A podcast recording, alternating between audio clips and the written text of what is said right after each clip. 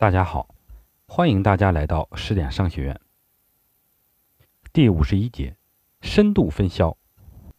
深度分销策略就是通过一整套激励和管控的体系，让品牌商与海量的分销商之间形成利益共同体，吸取每一处的微小流量，汇聚成滔天大河。深度分销的大前提。是靠大量利润养育和高定倍率。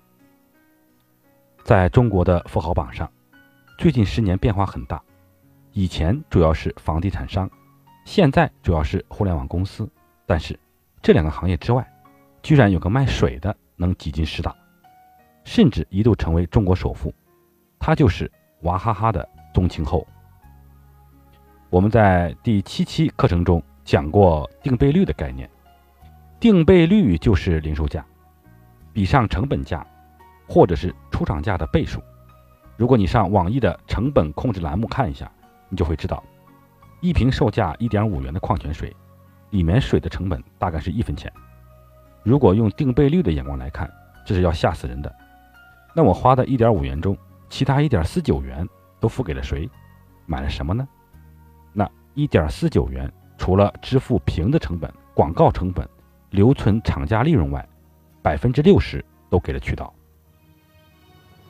营销是为了提高货然购买率，渠道是为了提高商品可得率，所以这百分之六十的钱，最主要的目的是让娃哈哈无处不在，消费者触手可及。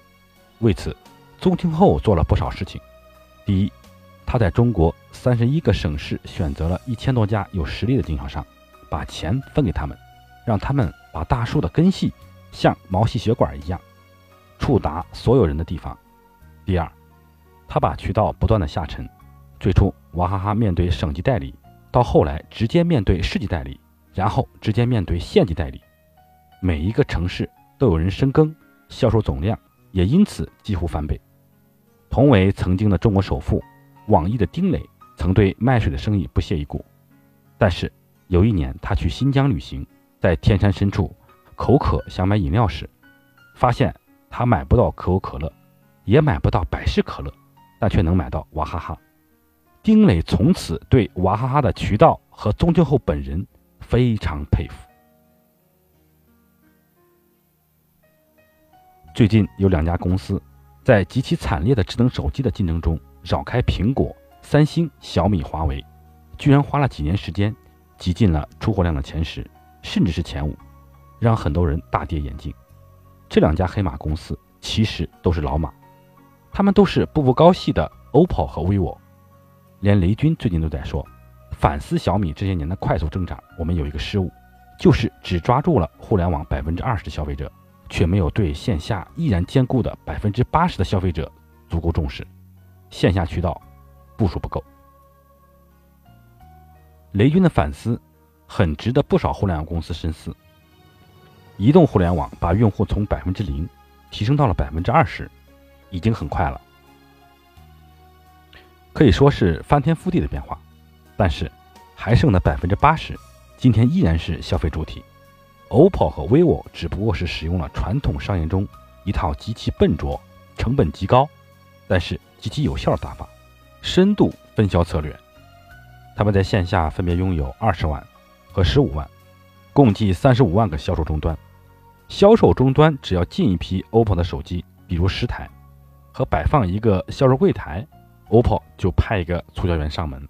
所以，在很多城市，一旦进了一个手机连锁店，就会有人给你推荐买 OPPO 的手机。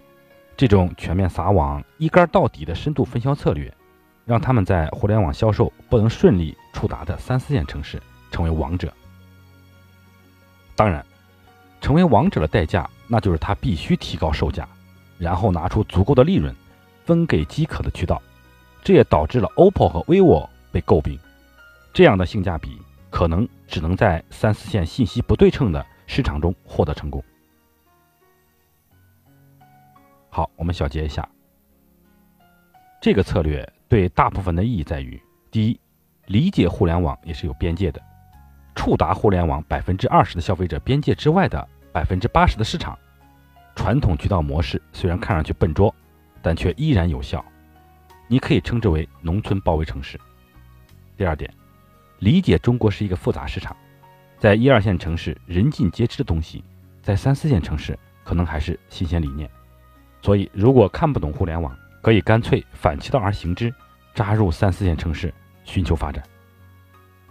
互联网时代深度分销的意义在于，虽然今天有百分之二十的消费者习惯上网购物，而且越来越多，但毛细血管里依然有百分之八十的消费者习惯在线下购物。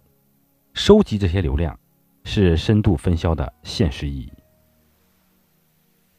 好，感谢大家收听，咱们明天见。